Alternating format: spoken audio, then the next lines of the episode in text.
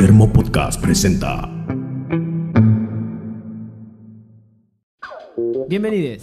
Esto es Lo que falta son financistas, el podcast de Termo donde analizamos primero una película cuyo amor por un ídolo trasciende la pantalla y nos llega hasta el corazón, y por el otro una película en la que también trasciende la pantalla, pero ¡me mira mal! ¡Me mira mal! ¿Vos sabés quién soy yo? ¿No? ¿Quién sos? Yo soy Elvis, Elvis. ¿Elvis de dónde? de Memphis, imbécil. En cambio yo vine acá para dejar la heroína. Pero pude dejar la heroína, pero ahora soy alcohólico. Mi nombre es Lautaro Villagra Lombardo El mío, Pablo Biancalana. Y yo soy Ana Yesa. y este año ya nos metimos con el fútbol. Ahora nos toca ir un poco por eh, la rama musical y vimos dos películas. Una sobre un fanático de Elvis, que se llama justamente El último Elvis, por si no, lo si no la conocen. Y si alguno es fanático del rock nacional, puntualmente de Sumo, y en algún momento de su vida se cruzó con algo que se llamaba Luca Vive, sabe de lo que vamos a hablar en la segunda parte de este podcast. Arrancamos por el lado A, sería de este disco. El lado- Eh, el el lado A es el lado. Sí. Bueno, no sé, Sí. el- podríamos decir que el lado A es el lado bueno, en este caso de este vinilo que vamos a escuchar, eh, que arranca con El último Elvis, que como dijiste Lauta recién, película del año 2012 y ópera prima de Armando Bo, entre paréntesis, nieto Nieto. de eh, el Armando Bo que hizo las películas de La Coca Sarli. Que hace poco hizo Animal con Franchella y también eh, ganador del Oscar como, eh, como mejor guion de la película Birdman en 2014. Exactamente, y también hizo, fue guionista de Beautiful, la película con Bardem. Bueno, y esta era la primera película de, de Armando Bo y, mm, y vos sabés que, que salió bastante bien. Armando Bus es uruguayo. No es uruguayo. No es uruguayo. Vamos arriba.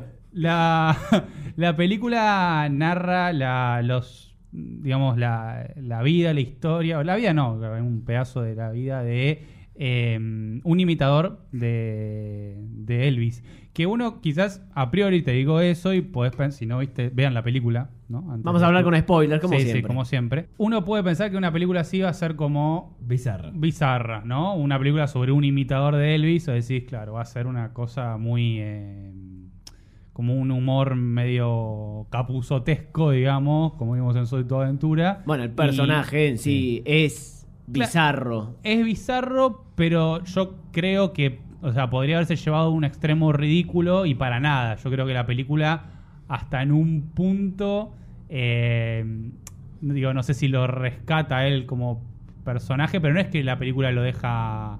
eh, me parece que, es un buen tratamiento de un personaje y de un estilo de vida que es directamente vivir la vida de otro o intentar vivir la vida de otro. Claro, yo digo, cuando digo que es bizarro, yo me imagino visto por una tercera persona, por el que por ahí el que va al show o al que se lo cruza por la calle caracterizado y puede reírse de- del tipo. No, pero obviamente está, está contado desde su punto de vista. Es su punto de vista toda la película, entonces tiene otro lado.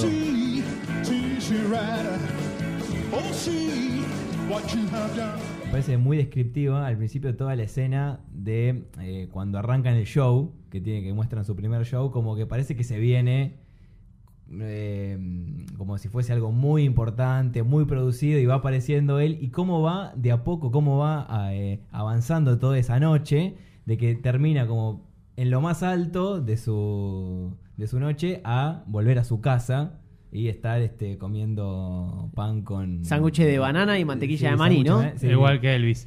Y, y- y así, solo en una habitación este eh, muy oscura, muy chica, sin casi una luz. Una, casa que en realidad eh, da la sensación de estar a medio terminar en Sí. ciertos lugares, otros no tanto, un, poco la vida de él. Ujú. Es el contraste entre la vida de Carlos Gutiérrez, que es eh, el personaje, falso Elvis. y Elvis, Elvis Presley, eh, interpretado por eh, John McInerney, si lo estoy pronunciando bien, eh, que en realidad se llama Juan Pedro, pero bueno, John. Así figura.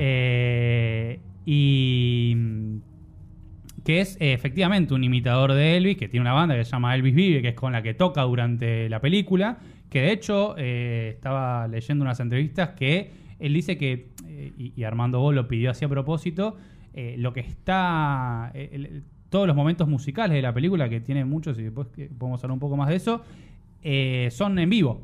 No está grabado aparte, digamos, como muchas veces es una película donde hay una escena musical. Son todos en vivo porque tienen la intención, como bien decía Pablo recién, de mostrar algo más allá de la música. No es que viene la película de repente corta, momento musical, sigue, tipo Palito Ortega. Sino que el- las escenas de, de, show son muy importantes para la trama de la película y para mostrártelo a él como, como personaje, digamos. Eh, y parece que está eh, muy bien logrado. Quería decir algo, perdón, antes de seguir, del principio nada más. No sé si notaron cuál es la primera... eh, eh, la música con la que empieza, ¿no? Sí, Eh, así sí, habló sí, sí. Zaratustra. Sí. Pero en este caso no vamos a hacer ninguna referencia con Odisea en el Espacio 2001, pero cuando lo dije, no puedo creer esto. ¿Por qué en todas las películas aparece algo de Odisea en el Espacio? Claro, ve- Veníamos recién de, de grabar el podcast de Odisea de los Giles, sí. Lo primero que hice fue acordarme de, de estos análisis de esa película. Sí, este año estuvo muy presente esa canción también en las aventuras de Timmy. Por si quieren seguir escuchando cosas de Termo. Eh, sí, bueno, y, vemos toda esta relación del, del- del personaje y, y ya automáticamente de- después de ese como punto bajísimo en, la- eh, eh, en el día, de- después del show, empiezan así a verse lo que es como un día de, de su vida. De Carlos Gutiérrez. De Carlos Gutiérrez, que tiene que ir a trabajar a, una fábrica de heladeras, si no me Es- equivoco. Parece una chatarrera o algo es- así. Hornos, porque en un momento Son- le- el, sí. el- el jefe en un momento le dice Che, Gutiérrez, está todo el día de recital, hermano.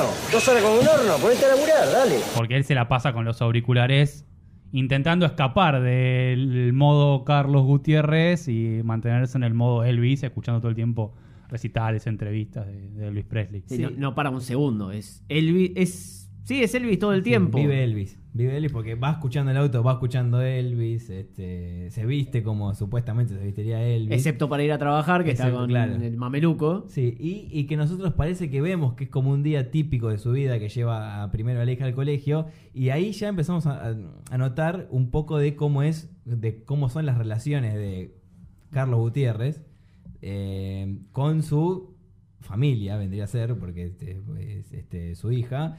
Y de que ya vemos que, en principio, si vemos que está llevando a la hija al, al colegio y la hija no le da mucha bola. No le da ni cinco No de le da bola. ni cinco de bola. eh, eh, en ese momento, Rey me puse a pensar de cuando hicimos el nombre de al lado, que hasta Leonardo tenía mejor relación con, con- con su hija que Elvis con la suya. Bueno, es que cuando vemos que la lleva al colegio, por ahí pensamos de, de- de entrada que es algo habitual. Que Es va algo siempre, habitual, eso pero después, mismo. cuando aparece por primera vez Griselda Siciliani, que es su ex, eh, dice así, medio, medio al pasar, eh, que lleves a tu hija una vez al colegio, no, no te Igual hace la buen nena, padre. la nena que es eh, Margarita López, la actriz eh, Lisa Marie, Lisa se llama, que es ¿Qué el nombre de la hija de, de Elvis, eh, le dice, es acá.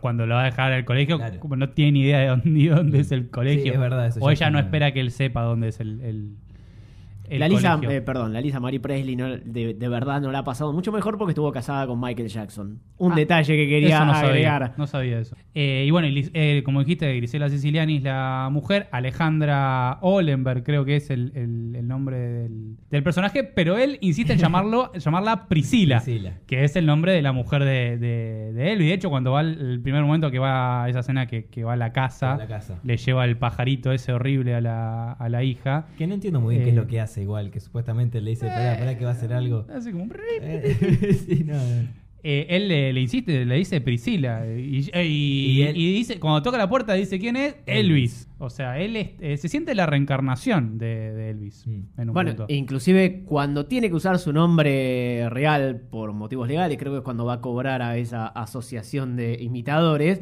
dice ¿Cómo te llamas? Figuro como Carlos Gutiérrez. figuro, no, no, no asume su verdadera identidad, digamos. Y lo- el tema, ahí, pues los imitadores, una de las primeras cosas también que vemos es la relación, como este club de, de imitadores, porque ahí cuando va a cobrar aparece Slash y Axel Sí, Rose, está John Lennon eh, también. John Lennon, todo, pero creo que esa, esa es la única escena de la película que es bizarra a propósito, Claro, que lo busca. Esa, y la anterior, que es cuando va a la fiesta a la casa de Freddie Mercury. Eso es espectacular también. Hola Britney, dice Sí, también ahí cuando se la cruce a Britney Spears. O si no, eh, Iggy Pop, que yo me sorprendí mucho porque Iggy, Iggy Pop es igual. Es muy parecido. Es él. Muy parecido a Y Iggy Pop. además le dice. Vos zafaste, volviste a estar de moda. ¿eh? Yo inventé el rock and roll. Nunca dejé de estar de moda. Y ahí está como también te van marcando lo que él verdaderamente se cree Elvis, digamos, en un punto.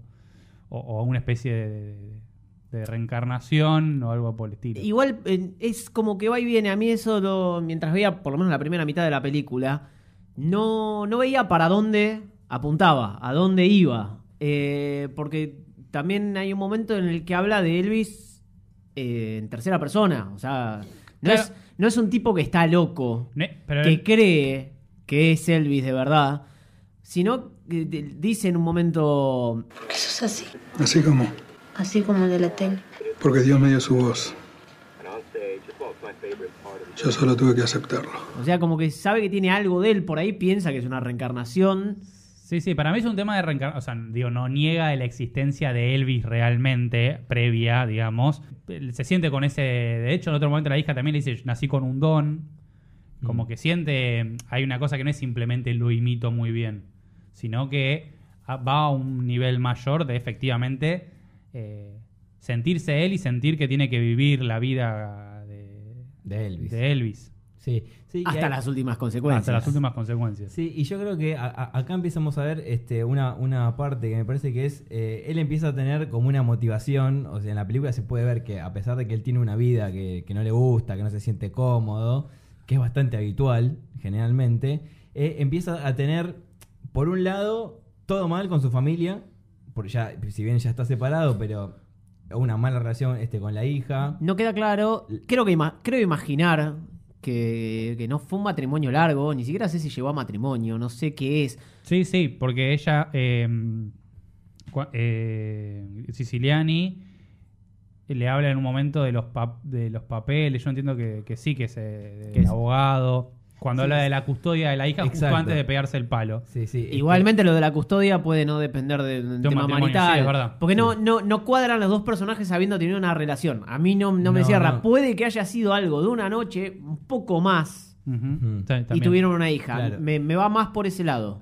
Porque más que nada por cómo es él. Es como una persona que la veo ajena a cualquier Ella- tipo de relación. Ella Claro. era fanática de Elvis también.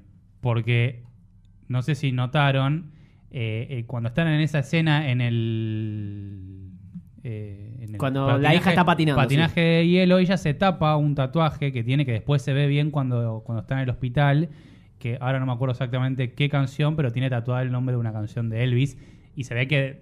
eh, O sea, no podía venir. Este tipo no se puede enganchar con una mina que Claro. no le guste Elvis o que no sea a partir de ahí el, el- el- Exacto. eh, el enlace. Sí, a lo que iba es que eh, en este momento de la película empieza a tener este como una, una motivación mayor. Estoy a punto de hacer algo grande.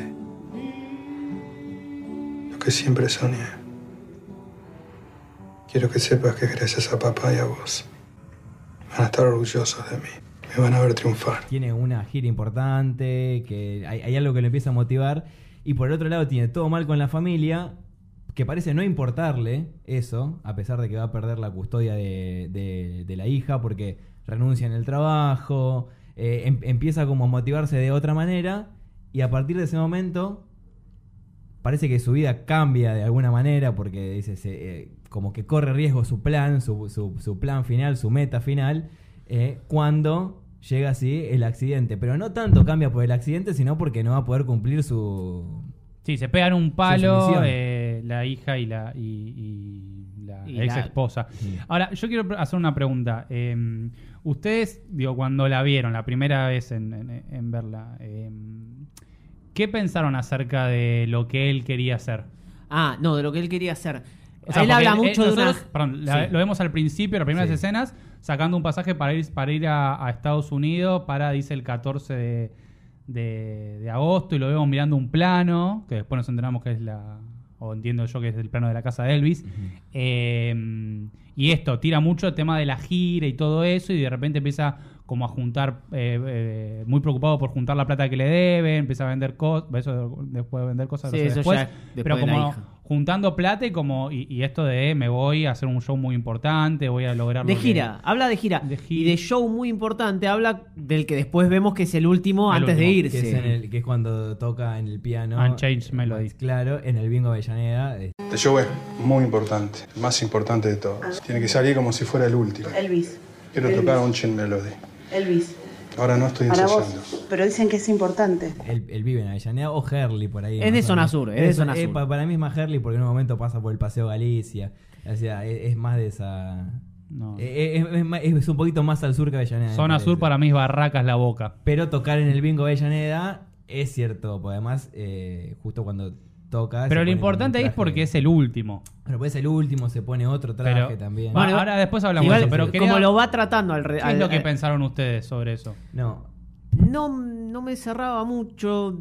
eh, ya cuando empieza a vender las cosas, pensás que no va a volver. Yo pensaba por ahí que iba a tirarse un lance a, a ser imitador de Elvis. En otro lado, que por ahí es, es de más nivel hacerlo. Inclusive cuando ya está en Memphis, que está sentado comiendo la torta que es de cumpleaños, pasa otro imitador de Elvis. Sí. Que igual no sé si él lo mira como con desprecio, ahí es, es- es raro. No sé si, si él se sentirá como el único, el mejor y que los otros son imitadores de verdad. Y él es el de verdad, que no es un imitador. Eh, entiendo a dónde va tu pregunta. Para mí iba a ser como un, un intento artístico de gira en serio. Sí, para mí también en ese momento lo mismo. Eh, después, más adelante, cambia un poco cuando, eh, cuando ya está viajando. Como que me va dando la sensación de que capaz que va a hacer lo que hace. No sé si todavía lo vamos a decir, igual. Eh, Si la vieron, no hay problema, pero está, está bueno de guardar el, el desenlace. Sí, sí, cuando está en la excursión Sí. en el micro hay algo que Ah, me sí, lo ahí dispara. ya, ah, ya Ah, ahí es cuando yo me di cuenta. Ya cuando está yendo, claro, ya decís, mm, que creo que es la última, creo que son los últimos 20 minutos de la película cuando Me- ya menos. empieza el viaje y todo. Ya ahí te vas dando cuenta que decís, acá algo.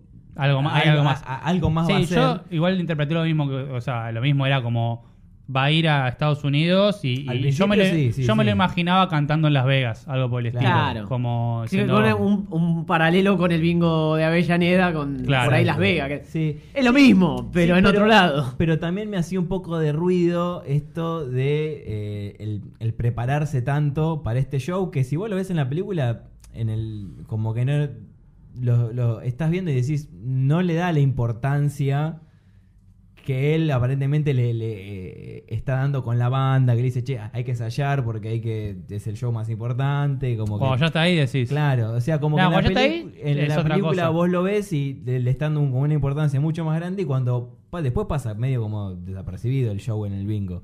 Eh, y no, y otra cosa lo que decías cuando ve al otro Elvis, que me parece que él, eh, cuando está allá en, en Estados Unidos, es como que creo que lo ve así como este es un imitador. Eres un pichi. Es un pichi, pero porque dice, él, él no va a hacer lo que vengo a hacer yo acá. O sea, él, él, él puede seguir su vida como, como imitador. Sí, y como obvio. lo- como que yo soy el de verdad. Obvio, sí, sí, yo te digo de- de- de- de- desde la teoría de lo que esperaba que fuera a ser, porque me parece que eso es antes del micro, antes de, Mm. antes de lo que te confirma Sí.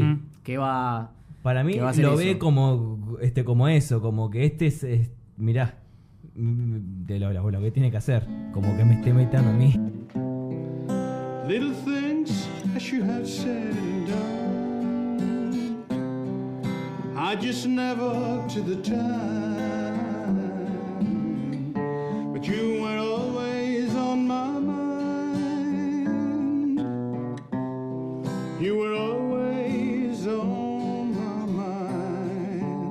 volviendo un poco más atrás para hablar eh, de- del resto de los personajes de esta película, que es, eh, la verdad, hasta que Ian no, no, la, no la recomendó para hacer el podcast, no, no la había escuchado nombrar, no había visto un trailer, no había visto nada. Una película bastante desconocida para mí. Me sorprendió más también que este Grisela Siciliani, que para el momento ya era muy conocida, en un papel menor desde el tiempo por ahí que aparece en pantalla.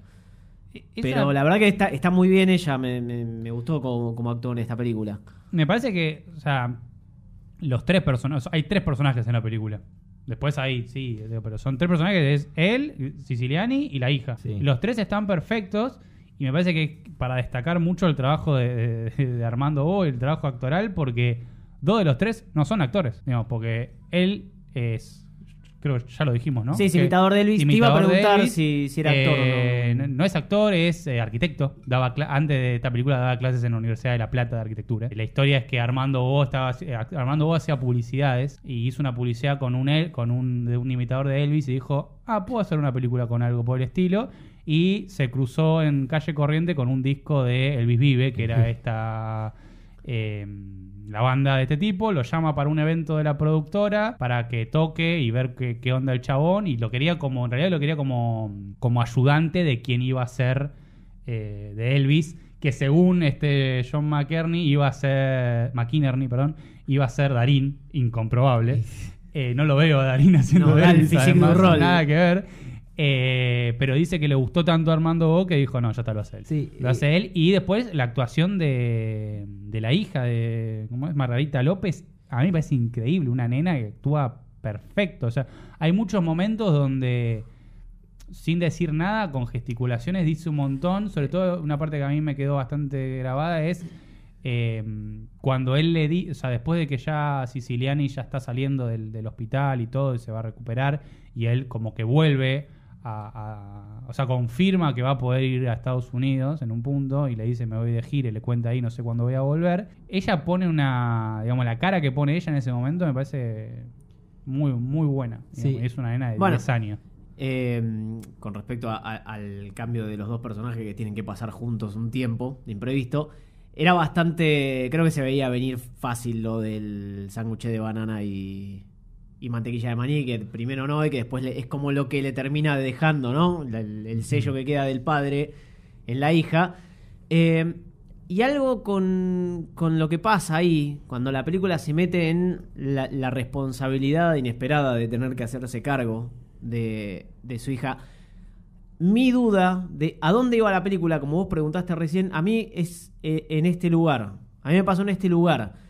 Yo pensé que terminaba desviándose por, como lo harían el 95% de las películas de un tipo que tratan sobre un tipo parco, solo, que no puede relacionarse y que de golpe le cae el cuidado de alguien más. No- Papá es un ídolo. Sí, no, sí. no es Papá Lucino, la No. de. Perdón, la de Adam Sandler. La de Adam. Sandler, sí. Eh, un papá genial. Un papá genial. Sabemos por dónde va, se- no sé, es como que termina madurando de golpe, ¿no? El- Claro. El, personaje hace un giro de 180 grados y, y deja de pensar que es Elvis y se vuelve un ciudadano común y corriente, digamos. Encaja en la sociedad. Eh, ¿Se entiende lo que digo? Sí, Claro. sí. Yo eh, me sorprendió para bien que la película no haya tomado ese camino. Sí, Eh, eso habla, habla mucho de la, de la entereza del personaje, ¿no? De la, de, de la, de la formación que tiene el personaje. De que Está Convencidísimo. convencido del, Lo- del principio. Porque, porque además te golpeaste. Porque además lo, lo- en un momento lo vemos también a él antes de irse un un- unas escenas antes de irse a Estados Unidos, lo vemos viendo fotos de chico y lo que se ve ahí es que el- no es que es una locura de los últimos cuatro años. Toda la vida el chabón hizo de Elvis, digamos. Lo vemos de chiquito ya eh, tocando y todo, y, y toda una vida realmente dedicada a eso. Y bueno, ya llegando a- a- al desenlace, eh, llegando a cumplir 42 años, que es la edad en la cual Elvis se muere. Y si vos, tu vida fue seguir el camino de Elvis en un punto y, y llegaste al punto donde Elvis ya se muere, no te queda otra que hacer lo mismo. Sí, para pedirte una limo. Blanca. Elvis. Presley. Antes de ir al desenlace de la película, esto me parece que decías vos del guion eh, de Armando Bo, es que es una película que tiene poco diálogo, me parece. Tiene muy poco diálogo y que se va construyendo eh, esto con, lo- con los gestos, con, lo- con los espacios, con los silencios. Con, es, toda una construcción de eso y diciendo muy poco. eh, expresa casi toda la, la película y puede ser que, que esto en un que a, a una película que tenés actores que no son actores un guion que diga muchas cosas puede llegar a sonar forzado y que caiga en, eh, no sé, en otras películas que En hemos Luca visto. Vive. Claro, en Luca, por ejemplo, que tenés a un tipo que hizo una sola película en su vida y le metes un montón de diálogos, es una película de dos horas que no termina diciendo nada y, y no construye un personaje. Acá sí. Sí, y en hora y media dura la película. Sí. Es cor- o sea, concisa, va al grano. Me parece que lo que tiene además que no le sobra ninguna escena. No hay ninguna parte donde digas, bueno, esto ya está de más, digamos, ya te explica lo justo y necesario, te lleva y te, te- o sea, te agarra, te lleva y te deja en el final de la película perfecto. Me parece que eso está Sí, puntualmente muy bien lo, logrado. lo pensaba al principio cuando hablaban de no solo de que las escenas musicales no son, eh, va, son en vivo, no son playback o, o- o- o música puesta, eh, están todas bastante bien, no, no, no, no ninguna forzada. Hasta- a mí me gusta mucho la, la escena en la que toca la guitarra en el geriátrico, donde está la madre.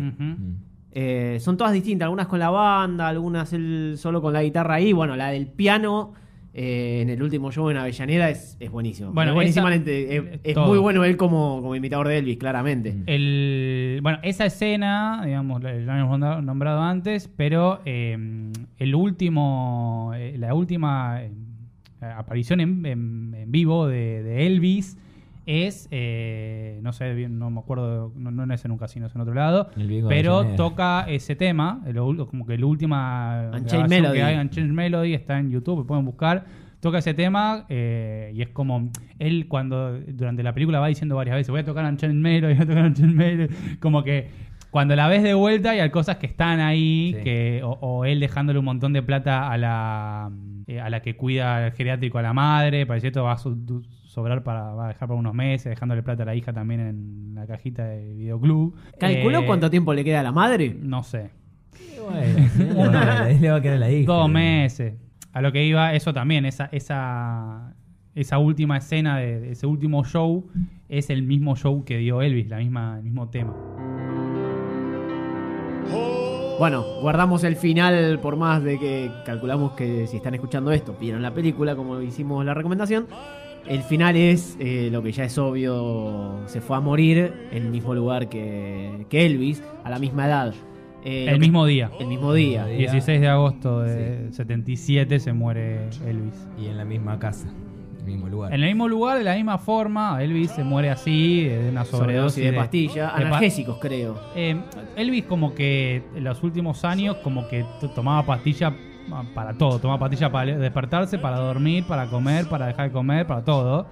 Eh, y esa eh, madrugada, noche que se muere, le parece que le mandaron como un montón de pastillas que le pidió al médico sin receta, le mandó no sé cuántas pastillas. Muy parecido a la muerte de Michael Jackson también. Volviendo a traerlo al, al tema. Sí, a muerte de muchos, digamos, de, ese- de esa onda. Eh, se manda todas las pastillas del mundo y se muere ahí en el. en- eh, de, de un. Creo que es una especie de. No, no es un paro, es. No, sobredosis. Sobredosis, o sea, deja de funcionar el cuerpo, básicamente. Ahí sentado en, en su trono barra inodoro. Eh, y muere de la misma forma. Sí, estoy pensando yendo a la primera temporada de Lo que faltan son financistas, de cuando en Un Buen Día, Fabi se suicida de la misma manera. Que ya estaba muerta en realidad, pero se suicida igual. También. Du- duplica. sí. Me quedaba una última curiosidad que hablamos antes de salir al aire. Todos pensamos que en esta película aparece Jo- Johnny Allen. Sí, todo el tiempo. Es más, me lo dijeron ahora que no aparecía. Yo me quedé a ver los créditos. En un momento entra eh, en el lugar de los imitadores, lo cual en realidad da- debería darnos la pauta. Pero es el imitador más parecido físicamente en toda la película. Sí. Bueno, el de Slash es bastante parecido, pero- y- Iggy Pop, Iggy Pop es él, es un Claro. poco más bajo quizás. Iggy Pop y Iggy Slash Pop, son muy parecidos, pero no esperaríamos que estén en la película. Johnny Allen podía Sí, ser. tranquilamente. Es que yo, yo no pensé que era imitador, yo, yo pensé que está yendo a cobrar algo también de algún show que hizo. Así que yo quiero hacer una pregunta, si nos está escuchando este señor, que no cometí el error de no chequear los créditos. ¿Por qué imita a Johnny Allen? ¿Cuánta plata tiene el de verdad? ¿Cuánto éxito tiene el de verdad como para dedicarse a imitar a Johnny Allen? Es que, es que para Capaz mí, que es era un para imitador mí- de otra cosa igual, No, ¿eh? no, es que para no, mí... no, decía Johnny, en, el- los créditos decía Ah, imitadores, Allen, sí. empezaba a nombrar todo, Britney, Pop, Slash, Johnny Allen. Sí, no, eh, eran imitadores de Johnny Allen. No, es que para mí eh, debe decir que es Johnny Allen.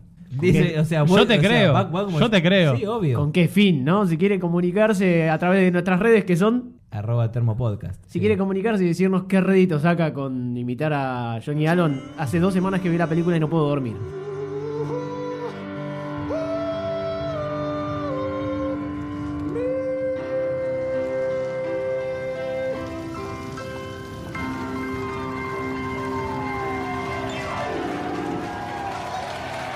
Y ahora sí, la película mala, malísima, una hijaputez. Aburrida no sé si abur aburrida. Larga. Larga seguro, Dos larga de horas, más. diez. Sí, aburrida tiene muchas. Este, tiene, tiene, tiene a- este, actores que no son actores también. No sé si hay alguno que es actor. Estoy entrando en la duda ahora. Muchos haciendo de sí mismos. Sí. También. Luca, Luca vive. Año 2002. 2002. Película de Jorge Cosia, que Mi- luego fue ministro o secretario, Ministro de, secretario Cultura. de Cultura. Fue candidato a diputado, que creo que en esa lista estaba Morgado también. No me acuerdo. Eh, Guión de Carlos Polimeni.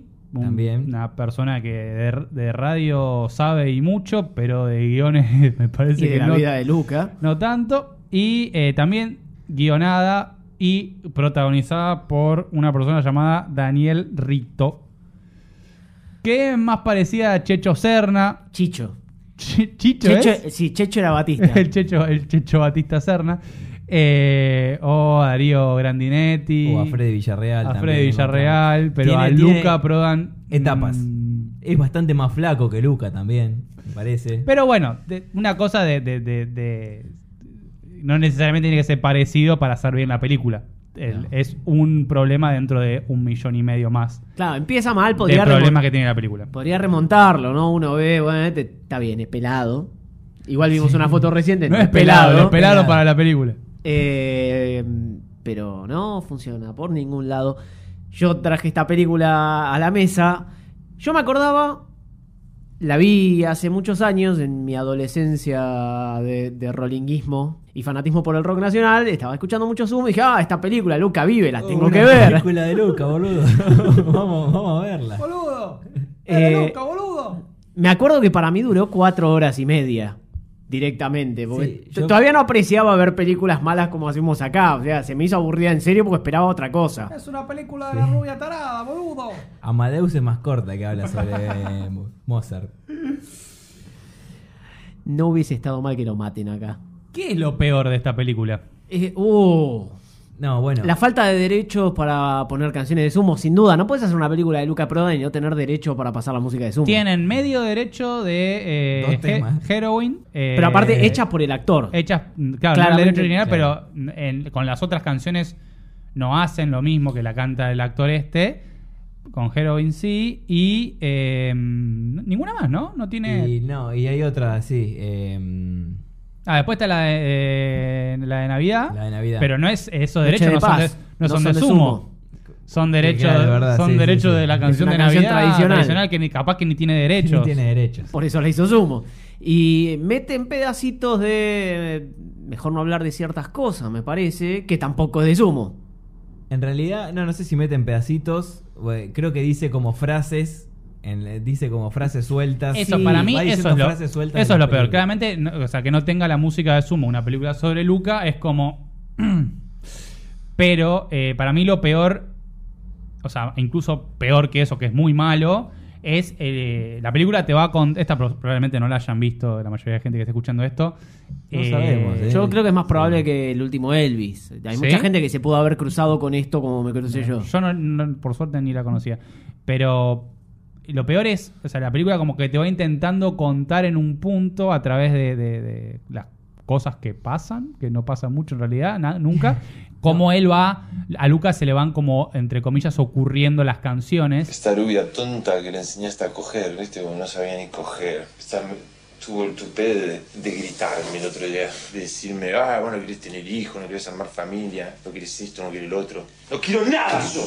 Boludo, voy a hacer una canción y a la rubia estará, boludo. Entonces es como decís como, ah, lo están haciendo mierda. O sea, una película que intenta hacer un homenaje, lo, lo deja parado como un forro y un pelotudo que no servía para nada. Por ahí era otro tipo de pelotudo, ¿no? Nadie acá compartió unas horas con Luca. Hay gente que está en la película que sí lo hizo, lo cual sorprende. Chaván. Omar Chaván es uno, Tom Lupo. Tom Lupo es otro y Estefanoro también. Estefanoro, el abogado rockero. Esas tres personas evidentemente conocieron a Luca en la vida real, participaron de esto y yo no sé si no habrán visto el producto final antes de que salga. Vos vas, filmás una película y. eh, o sea, Sí, es no un poco lo que decíamos, eso. Sí, está bien, pero manifest no sé, algo. Decir, no, pará, loco, es una película de un tipo que fue mi amigo y estás haciendo cualquier cosa. No sé, Chabán, bueno, un- un- podríamos entender porque hay partes en que la película parece más sobre Chaván que sobre Luca. Sobre ce- o sobre, Sobre cemento. Sobre cemento, claro. es Un poco. mm, Es un lugar donde transcurre mucha parte de la película, pero hay mucho show de, de Chaván también. Más que de Sumo, inclusive. Porque Sí. ni siquiera lo- lo- el resto de los músicos tienen cara. En un momento nos pareció adivinar que estaba el bochazo El gol. Bochazo Gol, sí. Pero Sumo casi. No, no ni existe. siquiera coincide la cantidad de gente que hay arriba del escenario con la cantidad de gente que había sumo. En realidad había- No. Y la- Está él y tres más, y sí, pero sumo era más. Y arriba del escenario, cuando te muestran a Lu- Luca, entre comillas, cantando, nunca está haciendo tema de Sumo.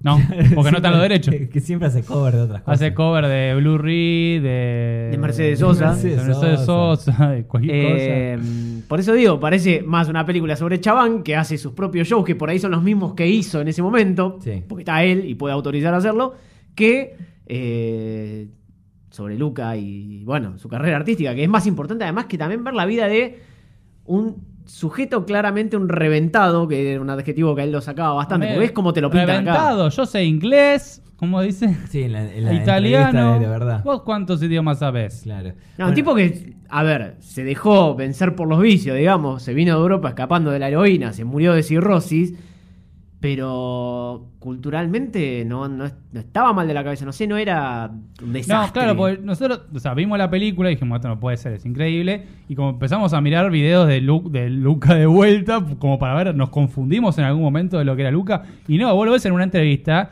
y es un tipo que sí, es como muy eh, rockero, así, y está bien.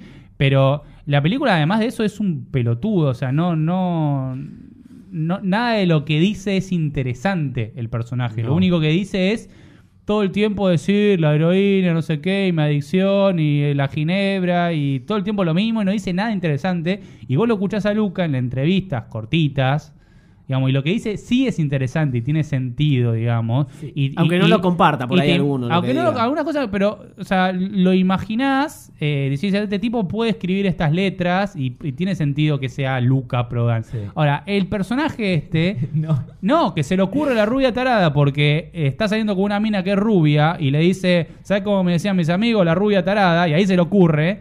Decís como, no, dale, o sea, la rubia tarada no es eso, no es unas Barbie que está mirando ahí. Es como una...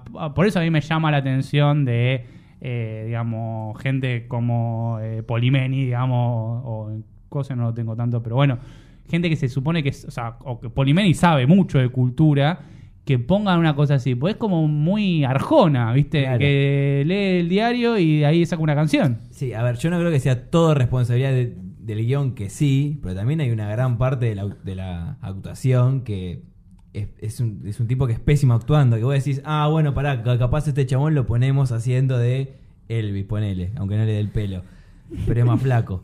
Pero no, decís tampoco, no, no, está, está, está muy forzado todo lo que hace. Todo lo que hace, su manera de desenvolverse hasta cuando, hasta cuando esto de que decía recién vos que distintas entrevistas públicas se expresa de una manera, ni cuando está con Tom Lupo, es que está haciendo una entrevista, parece como un tipo eh, que te puede decir algo interesante, que puedes escuchar algo interesante de él. Bueno, Luca ha pasado una hora y media. Este, podríamos seguir toda la noche. Somos jóvenes. También sabemos que algún día vamos a morir. Oh, jeez, Rick. Eh, Gracias por hacerme acordar de eso. oh, oh, oh. bueno. Un poco más.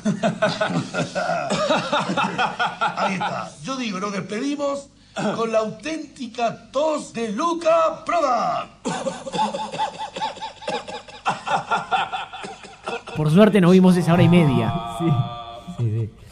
Eh, igual también puede ser un poco, no sé, no sé si esta gente en- de verdad, los que escribieron, no, no tuvieron relación directa con Luca como para hablar mano a mano, digamos. Intentaron recrear lo profundo que podía pensar y trataron de decir cosas que parecían interesantes y quedó cosas como... Nunca había pensado en tener un hijo, ¿sabes? Si fuera nena sería como yo, ¿no? Rubia, parada. Si fuese nena sería, sería bien puta. Me preguntaría por qué te pelaste, papá. Yo le diría, nena.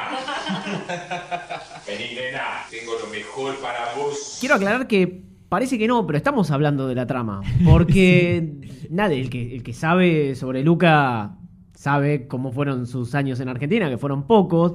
Eh, como dije antes, vino acá escapándose de, de una adicción, agarró otra. Que ahí, bueno, la película en, en el final, sí, vamos a hablar del final. eh, Luca se muere en la No. vida re- Puta madre. ¿Cómo que Lucas se muere? Hay gente que vio serie de Monzón y no sabía que Monzón estaba muerto.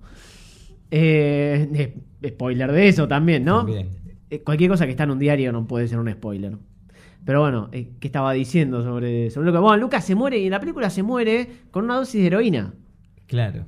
Y no se muere de lo- en la realidad. Y acá se murió de una se muere de cirrosis, cirrosis. hepática, un infarto a causa de la cirrosis. A ver, Así que que hasta la en eso haya tenido que ver en todo, que si ponele que quieren representar un poco su adicción anterior con su muerte, ponele que le quieran dar ese marco, como que también fue producto de esto. Total, está tomando eh, Ginebra toda la, cer- eh, de toda la... Toda la cerveza Y decir. cerveza también está tomando.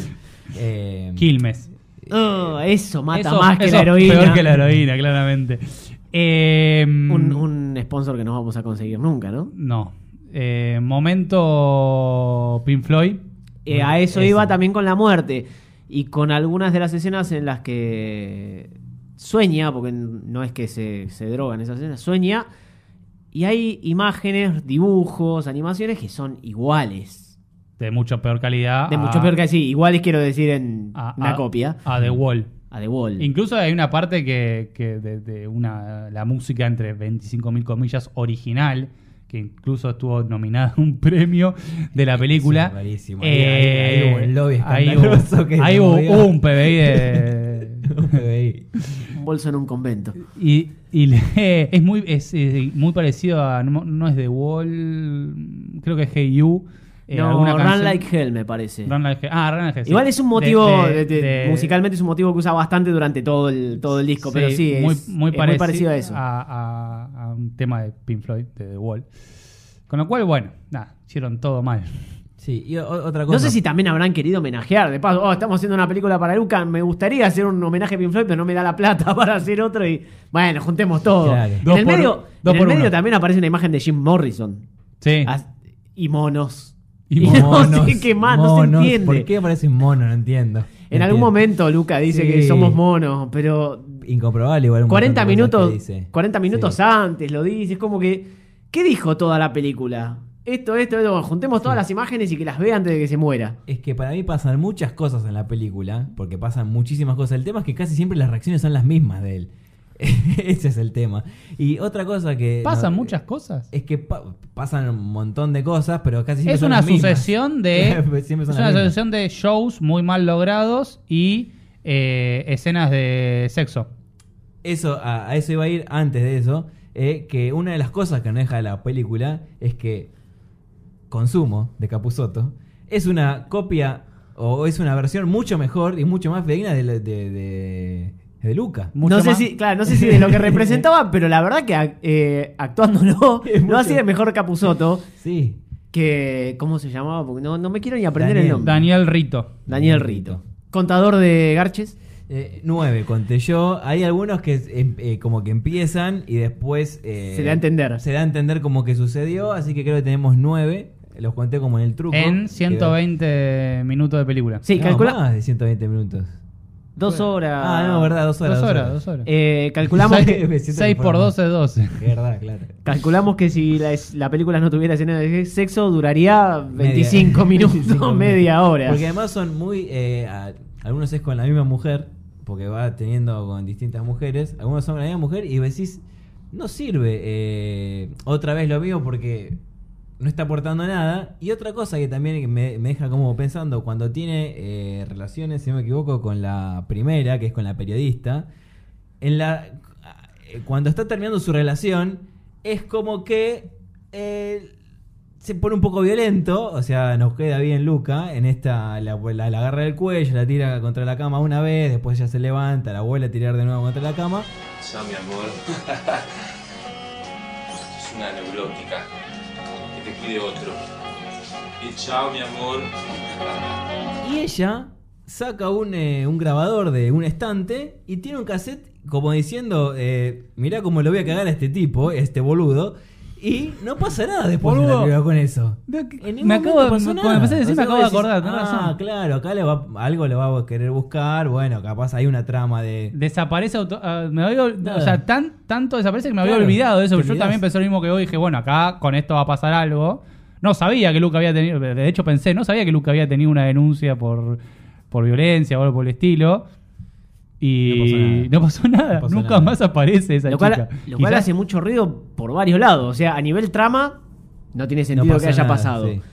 Eh, si lo querés dejar, dejar impune haciendo un retrato sobre Luca, la película no agarra nunca por ese lado, como para decir, che, mirá, era un golpeador. O sea, Claro, aunque sea. lo cual eh, habla también mal entonces de la época y de la gente que lo hizo. Exacto. La, igual, o sea, el- Porque queda, perdón, queda como que la neurótica es la periodista. Sí. Si mirá la loca lo grabó, por suerte, por suerte no lo denunció, porque mirá el garrón que se hubiese comido Luca. Asumiendo que fuese golpeador, cosa que por cosa que yo he escuchado de, de hablar a él, uno de lo que pasa adentro no sabe, pero hablar, él para la época hablaba bastante interesante sobre el tema de, de cómo son los hombres argentinos puntualmente.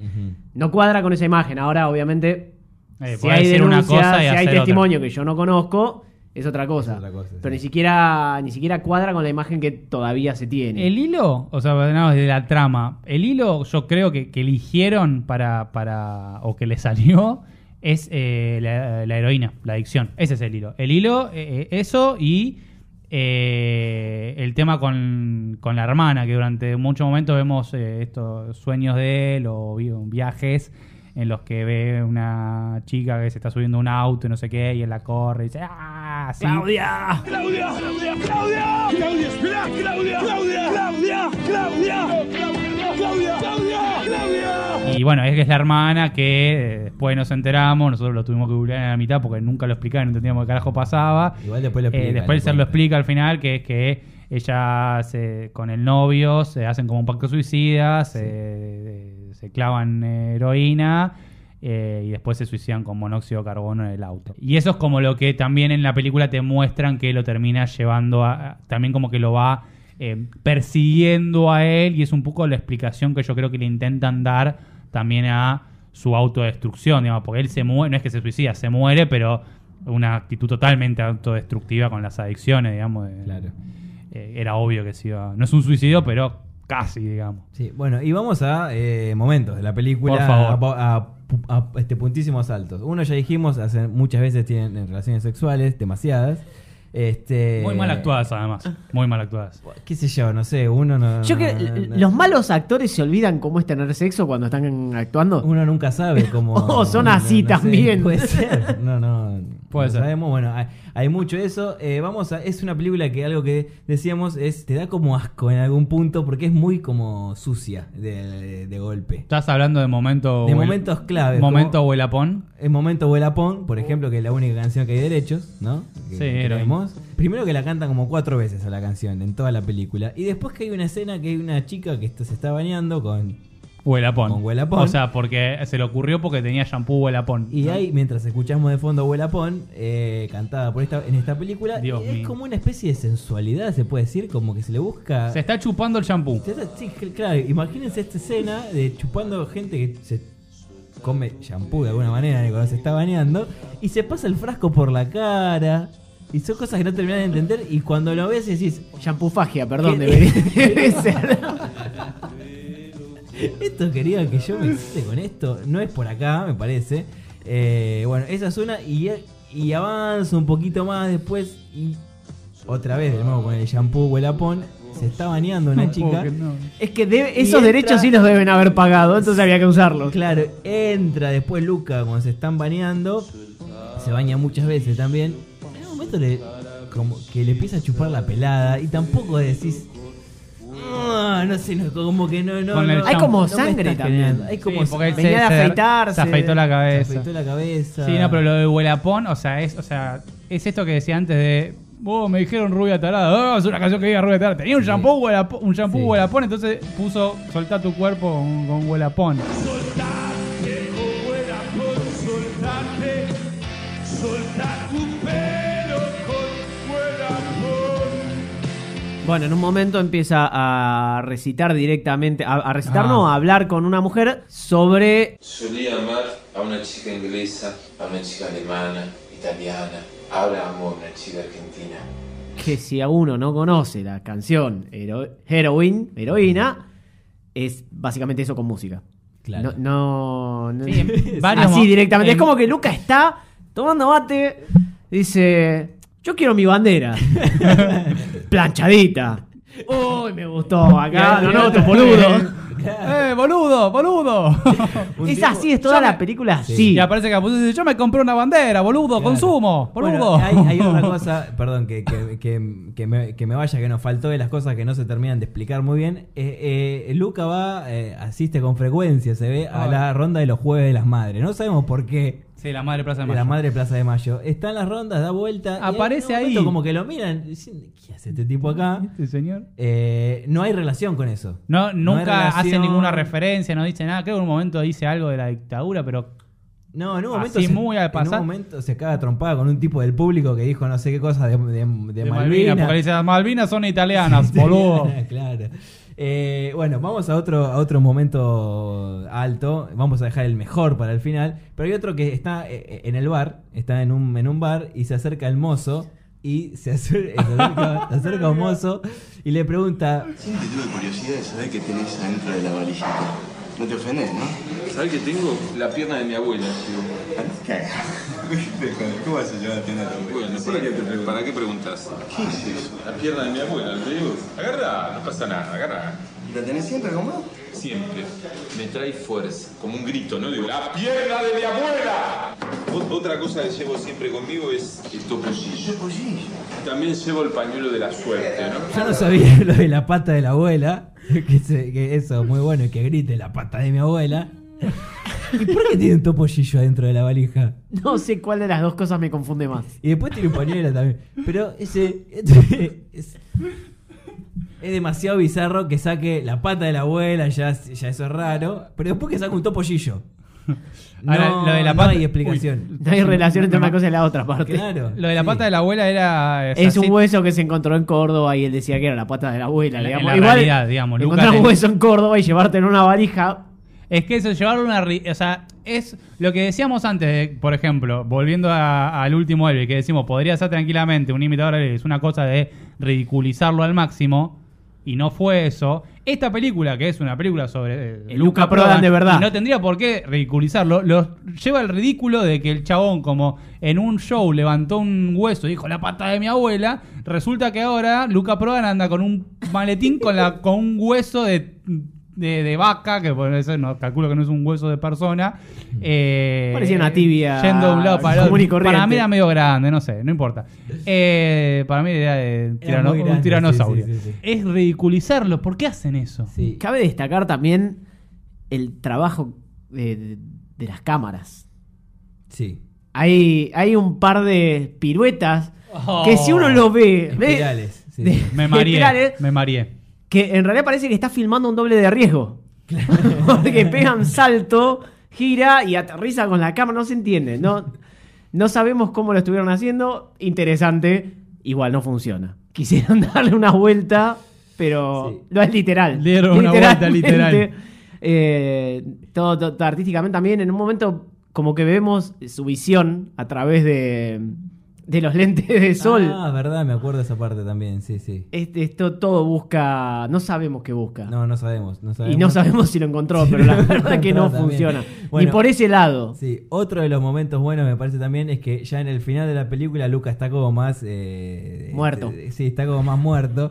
Pues está como mal. Se está poniendo Eh, azul. Se está poniendo, se está poniendo azul. Sino que también eh, tiene, tiene un problema con que no le toquen el timbre o que no, o que, o que no le golpeen la puerta de su casa, por favor. Bueno, igual es el, es el, es el momento más lógico de- del personaje. Le entra la gente a la casa sin avisar. Está bien que se enoje. Claro, pero está, en un momento tiene como un diálogo con un vecino que le dice, baja la música. Es un, es un tano jodido ya. Sí, el tema es que no los puede amasijar apenas entra, porque es tirador. Se come un garrón de la gran flauta. Bueno, Me otra- como un garrón de la flauta, boludo. Bueno, y, y di- y dice boludo, boludo, boludo, boludo un montón de veces ta- tam- también. No sé si tantas como en el desvío. ¿Qué, qué le dice? Este... ¿Dice boludo o nos lo imaginamos nosotros No, porque no, estábamos pensando en Nosotros Capuzotto? lo íbamos diciendo, me No, parece. no, pero no, hay, hay momentos que dice bolú. eh, Sí, no, pero no, nosotros los lo dijimos. argentinos son unos bolú, dice, cosas así. Ah, está O bien, sea, sí, la- completaba la- la, palabra por ahí, era para mayores de 18 la película. Claro, claro. Eh, Volviendo de- también a los grandes momentos y volviendo a tomar el tema de esto de cómo que nos quieren mostrar cómo compone la música, llegamos al ápice de la película, que es cuando su novia, en ese, en ese momento, En ese momento, le hace un regalo. Una chapita, Sí, un, un yin y yang. Un yin y un yang. Que eh, Luca primero tranquilamente dice, ah, esto parece un ojo. Ay, es otro ojo. Es otro ojo. Se compraste un ojo, boludo. Y de repente empieza. Parece un borracho de las cuatro y media de la mañana que se cruza con alguien y empieza. Me, me estás mirando mal. Me estás mirando mal. Y, y así como empieza. Luca, nada te mira mal. Me está mirando mal. Luca, no empieces con eso, lo cortamos. Pero no empiezo. Me está mirando mal. Me está mirando mal. Nada te mira mal. ¡Me está mirando mal! Mierda, no te mira mal nada. Te la compré porque te amo, te que lo quería No importa que me ames, no importa, me está mirando mal. Nada te mira mal, Me está no mirando mal, no, me está mirando mal, me está mirando mal. ¡Hijos! ¿Qué? ¡Este ojo me mira mal! Genialidad. Innecesario, innecesario de, de grito. de- o sea, y además que falta que después se tranquiliza muy rápido. Eh, después, que le pasan todas esas cosas. Perdón, boludo. Me, Y- me miró mal. Me fui a la mierda. Fue la mierda. Bueno, no, y otra cosa también, ese creo Bueno, que. y, y- sí. y obviamente lo que decíamos que tenemos que entender que a partir de ese brote psicótico compuso el ojo blindado. El ojo blindado, claro, el ojo blindado. Bueno, eh, y lo del ojo Además, blindado se nos- lo rega- O sea, es el ojo blindado que me han regalado. O sea, es Sí, esto exactamente. nivel de literalidad no, no te tiraba una metáfora. Por suerte le pasaban esas cosas, porque si no era un Claro. compositor de mierda. Claro. Bueno, habría que pensarlo por el lado de que. Uy, mirá lo que se me ocurrió solamente porque me regalen un jingle o una medallita de Yin y Yang.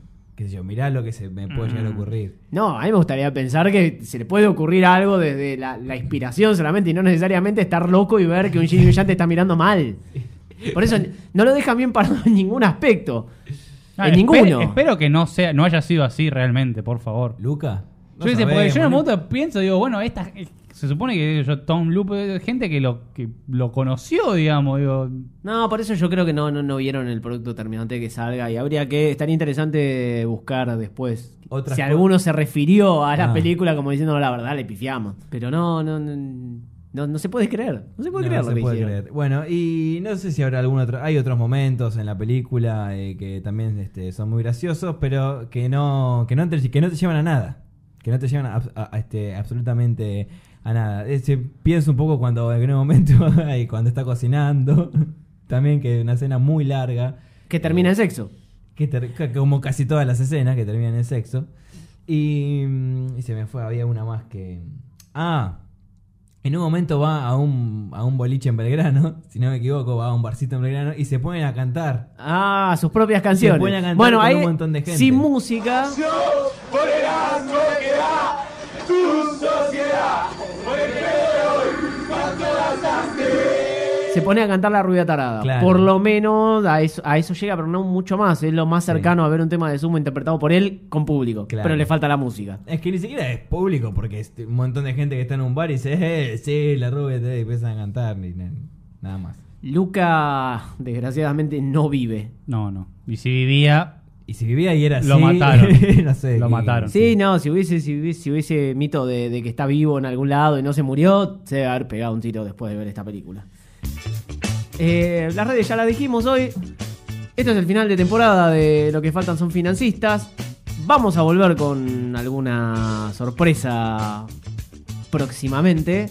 Si quieren recomendarnos películas buenas o malas para que hagamos en la próxima temporada de Lo que faltan son financistas, pueden hacerlo en arroba termopodcast en nuestras redes. Sí, que nos manden un mail también. Nos usamos mail todavía, tenemos nosotros. Yo tengo el fax en casa. ¿Vos tenés fax?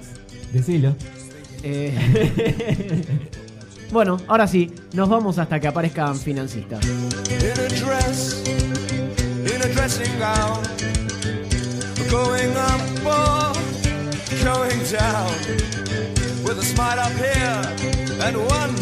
There. Let me hold your hand, kiss your neck, get lost in your hair.